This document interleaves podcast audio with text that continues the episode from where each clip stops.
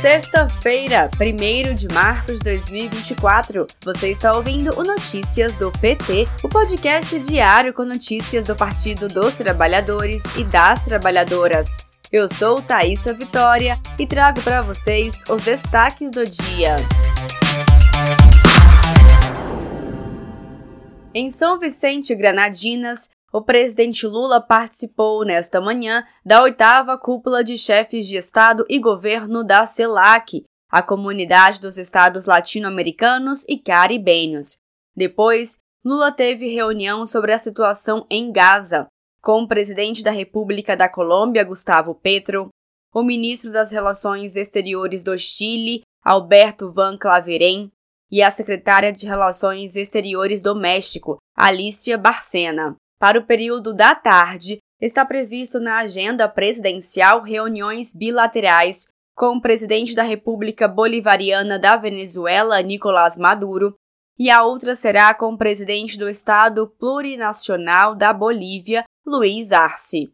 Depois, Lula se reúne com o secretário-geral das Nações Unidas, Antônio Guterres, e participa da cerimônia de assinatura de acordo de serviços aéreos entre Brasil, e Antígua e Barbuda. O último compromisso do dia do presidente Lula, antes de retornar para Brasília, será a participação em audiência com a secretária de Relações Exteriores do México, Alicia Barcena.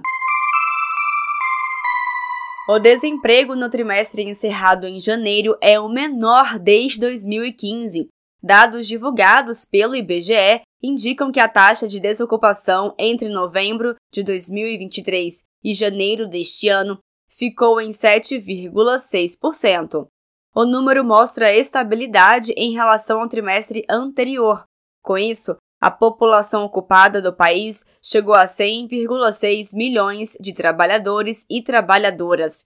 Nas redes sociais, o presidente Lula ressaltou que o desemprego segue caindo no Brasil e que seu governo tem compromisso em criar ainda mais postos de trabalho. 75% dos brasileiros e brasileiras acreditam em melhoria de vida pessoal e familiar neste ano, mostrou pesquisa do IPESP Febraban. A expectativa de melhora nas condições de vida chega a 80% entre as mulheres, 81% na faixa de 25 a 44 anos e 83% no Nordeste.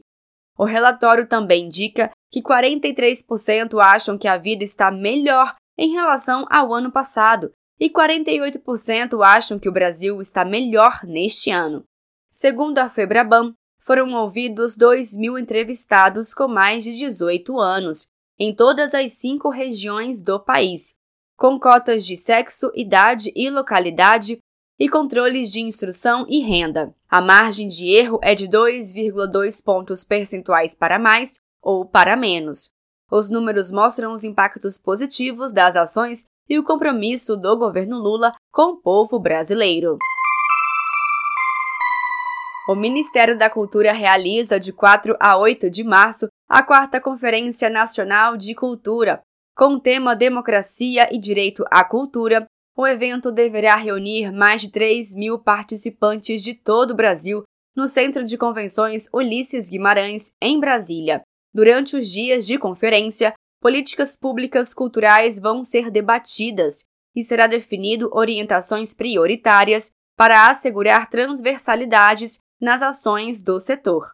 As propostas aprovadas durante o evento vão fundamentar as diretrizes do novo Plano Nacional de Cultura, que nortearão a pasta na próxima década. O evento contará com a presença do presidente Lula, que participará da abertura do evento na próxima segunda-feira, 4 de março. Para saber mais, acesse pt.org.br. A socióloga e primeira-dama Janja Lula da Silva convida para o aniversário do PT, que completou 44 anos. Em vídeo, Janja afirmou: Vamos celebrar a vida desse que hoje é um dos maiores partidos políticos do mundo. Para ela, vai ser uma noite de encontros e reencontros. Com o lema Em cada canto um Brasil mais feliz, a festa que acontecerá na noite de 20 de março em Brasília para arrecadar fundos para estruturar e organizar o trabalho da pré-campanha das eleições de 2024. Confira mais informações de como adquirir os ingressos no site do PT em pt.org.br. Este foi Notícias do PT. Ele é diário e está disponível na sua plataforma de áudio preferida. Siga o podcast para receber uma notificação toda vez que sair um novo episódio. Se você gostou, deixe 5 estrelas na avaliação e compartilhe.